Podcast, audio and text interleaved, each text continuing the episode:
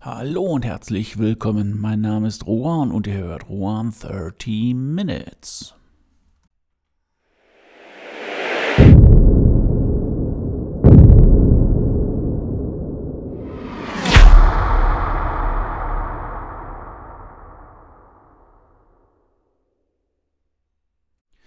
Dieser Stelle gibt es normalerweise immer ein neues Thema.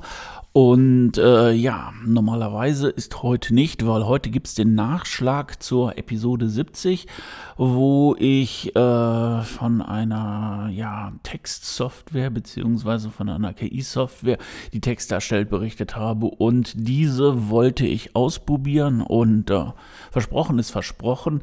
Hier kommt jetzt auch mein Selbstversuch. Und ähm, ja, es handelt sich hierbei um die Software KPT3 und ähm, die ist mit äh, Millionen, Milliarden Datensätzen gefüttert worden und soll, ähm, ja, wenn man einen Satz anfängt, beziehungsweise einen kleinen Artikel anfängt, äh, diesen dann halt auch weiterschreiben. Das ist natürlich ähm, als Schriftsteller, denkt man sich dann so, okay, wann werde ich überflüssig und ähm, ja, wann werde ich überflüssig? Das ist ähm, die Frage. Und äh, was macht man dann bei so Sachen? Man stellt sich seine Angst. Ja, man stellt sich seinen Feinden. Dementsprechend ist aus dieser ganzen Sache ein Selbstversuch geworden. Ja, wie das halt auch bei solch Sachen ist, das ist nicht irgendwo eine Texteingabe, sondern ähm, man muss da schon ein bisschen Code ausführen, man muss da schon ein bisschen rumprobieren und machen und tun. Da haben die Damen und Herren von der CT etwas vorbereitet, aber bedauerlicherweise nicht so, ähm, dass man das jetzt gerade mal so machen kann. Also da muss man schon eher so Richtung Nordistan gehen, um dann halt auch das Ganze zum Laufen zu bringen. Ja, vielleicht kann man da irgendwie noch mal ein bisschen was machen, damit halt auch der, ich sag mal, nicht ganz so tief bewanderte User das Ganze einfach mal ausprobieren kann, weil ich denke, es gibt auch genug Leute da draußen, die gerne schreiben und die auch wissen wollen, was da auf einen zukommt und nicht unbedingt ähm, ja programmiertechnisch und äh, ja was alles dahinter hängt ähm, so bewandert sind. Ja gut. Nichtsdestotrotz, das Ding habe ich dann irgendwie wo ans Laufen gekriegt und ähm, ja, das muss ich sagen, es ist, äh, ja, es werden Texte ausgegeben, es werden relativ gute Texte ausgegeben. Allerdings ähm, sind das auch eher so standardisierte Texte. Ich sag mal, ein Wetterbericht, Fußballergebnisse, wo man dann wirklich sagen kann, morgen regnet es oder XY hat in dieser Minute ein Tor geschossen.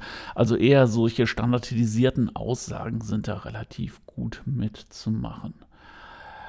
Ja, ähm, was nicht so funktioniert, dass man dann halt der Sache irgendwie so einen Schubs gibt und daraus entsteht eine Geschichte. Und ähm, man muss sagen, das habe ich jetzt selber nicht festgestellt, aber das habe ich auch schon in verschiedenen Artikeln gelesen über diese Maschine, dass teilweise auch Fach, ähm, auf äh, fachliche Sachen be sich bezogen wird und dann teilweise halt auch dort Fehler auftauchen. Das heißt also, die Information ist nicht ganz richtig bis richtig falsch.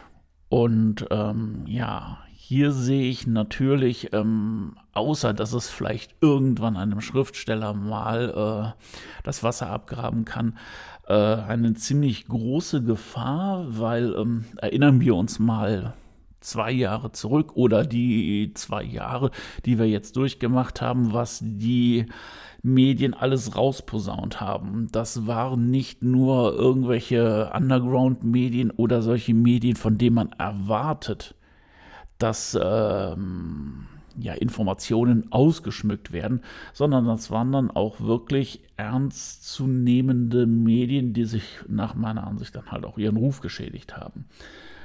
Und jetzt stellt man sich das einfach mal vor, man gibt diese Information einer KI und lässt daraus einen ja, Zeitungsartikel, Blogartikel, whatever schreiben. Die Leute glauben das irgendwann. Die glauben das, weil es geschrieben steht.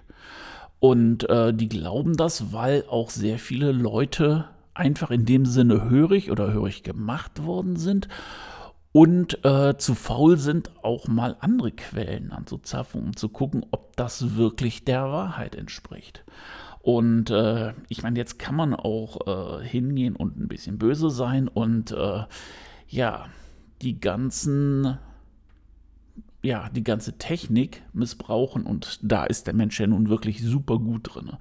Dass er nicht nur Technik, die ihm zur Verfügung steht, für gute Zwecke, für Zwecke, die einen weiterbringt, benutzt, sondern auch ganz gerne Zwecke äh, oder Sachen damit bezweckt, die vielleicht nur für eine ganz kleine Gruppe nützlich sind und der, ähm, ja, der großen Masse schadet.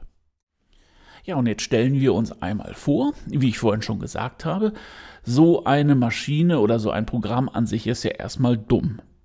Das heißt, es muss mit Informationen gefüttert werden, um dann daraus zum Beispiel halt auch Text zu erzeugen. Jetzt gehen wir mal einen bösen Schritt weiter, überlegen uns, boah, ich suche mal jetzt einfach nur diese ganzen Texte raus, die ich, äh, weiß ich nicht, in Richtung Krieg, in Richtung äh, Diktatur, in keine Ahnung was, ähm, äh, habe oder beziehungsweise ich lasse die vielleicht auch selber erstellen. Ich meine, ich kann mir tausende von Leuten anstellen, die irgendeinen Mist schreiben, wo ich dann die Maschine mit fütter und heraus kommt dann Texte, die im Grunde genommen das Weltgeschehen durcheinander bringen oder in Schieflage bringen. Das ist jetzt sehr, sehr weit hergeholt, aber ist es unmöglich? Ich, ich, glaube nicht. Also ich kann mir schon vorstellen, dass einige Leute auf die Idee kommen, einfach sowas zu machen. Und das ist mehr als grenzwertig. Und äh, ich hoffe, dass dieses äh, nicht eintreffen wird. Aber im Grunde genommen muss man als mündiger Bürger die ganzen Informationen durchleuchten.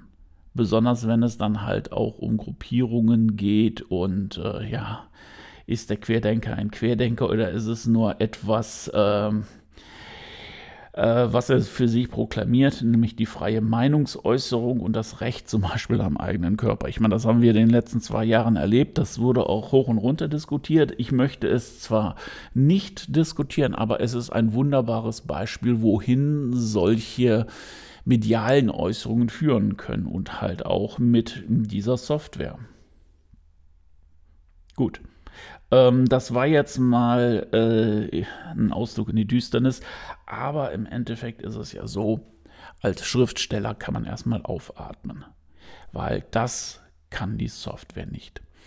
Und äh, warum kann sie es nicht? Weil ähm, Thriller und äh, Romane aus Handlungssträngen besteht. Es besteht aus Leuten, die eine Vita haben und äh, diese sind unter anderem vielleicht mit anderen Leuten verknüpft und die Handlungsstränge laufen parallel, die Handlungsstränge überkreuzen sich oder werden auch irgendwann zusammengeführt. Das funktioniert mit dieser Software nicht. Dafür hat der Mensch seine Synapsen, dafür hat der Mensch seine Kreativität und ähm, ja, das kann die Software nicht. Jetzt könnte man in Klammern setzen, noch nicht. Ähm, wie das auf dem Sachgebu äh, Sachbuchgebiet aussieht, pf, keine Ahnung, ich bin kein Sachbuchautor. Vielleicht sieht es da ein bisschen anders aus. Ich wollte jetzt nicht sagen besser, weil auch Sachbuchautoren müssen natürlich von ihren Werken leben oder sollten davon leben. Und ähm, ja, der Schriftsteller kann definitiv halt auch aufatmen. Das ist für mich eigentlich auch ein ganz gutes Gefühl, dass die Kunst und die Kreativität definitiv noch fehlt, weil KI ist nur künstliche Intelligenz und künstlich hat nichts in dem Sinne mit Kunst und Kreativität zu tun, obwohl es dann natürlich auch der eher der Wortstamm daher rührt. aber äh, ein paar Transistoren, ein bisschen Strom und, äh, weiß ich nicht, Milliardeneinträge von Wörtern machen noch keine tolle Geschichte. Vielleicht, vielleicht in naher Zukunft, vielleicht in ferner Zukunft wird es so sein. Vielleicht wird es auch so sein, dass ähm, sich das Schreiben anders entwickelt. Das heißt also mehr so in Richtung Drehbuchstil, wo man dann vielleicht auch eher ein bisschen mit der KI spielen könnte. Aber der Roman der Thriller, wie wir ihn heute kennen, da sehe ich jetzt ehrlich gesagt keine Gefahr drin. Ich werde natürlich an dem Thema dranbleiben. Das ist auch sicherlich immer noch hochspannend, weil es gibt natürlich auch KI, die Bilder erzeugen können. Das ist für mich als NFT-Künstler natürlich auch äh, krass cool. Ähm, ja, dann ist eigentlich da nur noch die Frage, und ich glaube, da werde ich auch mal einen eigenen, äh, einen eigenen Blog drüber machen. Ähm, das Urheberrecht. Weil klar, das einzelne Wort, was zusammengestückelt ist, das werde ich nie auseinandernehmen können. Aber wie sieht das mit dem Urheberrecht für von der KI äh, erzeugte Bilder aus? Weil da habe ich jetzt auch mit Rupp experimentiert und ähm, ja, ich bin auch gerade dazu gekommen oder beziehungsweise auf die Idee gekommen, in den einen der nächsten äh, Episoden, denke ich mal, auch ein bisschen über Urheberrechtsverletzungen zu sprechen, was natürlich äh, für mich als Künstler auch wichtig ist, weil ich schaffe ein Werk und ich möchte natürlich nicht, dass es mir jemand anders irgendwie wegschnappt oder teilmissbraucht oder was auch immer, weil ähm, ja, ich habe Zeit, ich habe Kreativität äh, reingesteckt und ähm, ja, das muss dann halt im Endeffekt auch entlohnt werden. Ja, das ist mir auch noch nicht passiert, dass ich hier beim Aufnahme des Podcasts die Idee bekomme, was äh, in einer der nächsten Folgen ähm, passieren könnte, beziehungsweise was ich besprechen könnte. Aber ja gut, ähm, immer mal was Neues, das macht das Ganze ja auch spannend. Ja, das war der Einblick in die KI beziehungsweise die Software GPT-3. Und äh, ja, vielen Dank, dass ihr eingeschaltet habt. Vielen Dank auch, dass ihr dran geblieben seid. Und ähm, ja, wenn es euch gefallen hat, lasst ein Abo da. Wenn es euch richtig gut gefallen hat, erzählt es weiter. Ansonsten habt eine geile Woche und äh, bis nächsten Donnerstag. Ahoi, euer Ruhan.